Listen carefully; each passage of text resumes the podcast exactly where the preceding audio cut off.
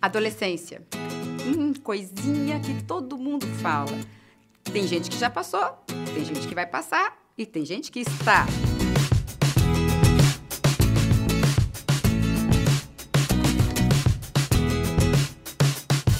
Hoje é dia de adolescência. Período complicado, mudanças emocionais, conflitos, quem eu sou, que corpo é esse, quem é essa que manda em mim, pai, mãe, né?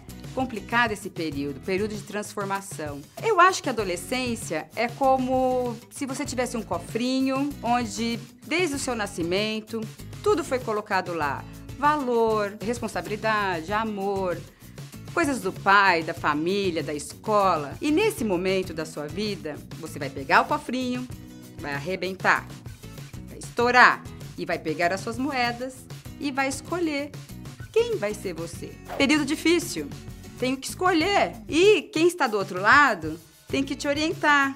Limite, né? Pai, mãe, chato, escola, regras. Porque você está experimentando a sua autonomia. Fui visitar uma tribo de índio com um grupo de alunos que estavam no auge da adolescência, 15, 14 anos. E muito engraçado. O pajé, quando olhou todos sentados, perguntou: Quantos anos vocês têm? E as meninas? Ah, 14, 15. Estão casadas? Casadas? É, aqui na tribo, quando a menina menstrua, 14, 15 anos, se casa. Nem todas as culturas, a adolescência é um período longo como na nossa. Por exemplo, na tribo de índio, menstruou, casou. Já imaginou? Adolescência, período cheio de conflitos. Difícil. Mas fica mais fácil quando a gente conversa, quando a gente compartilha, quando a gente está junto nessas discussões e nas emoções. E é o único caminho para a vida adulta.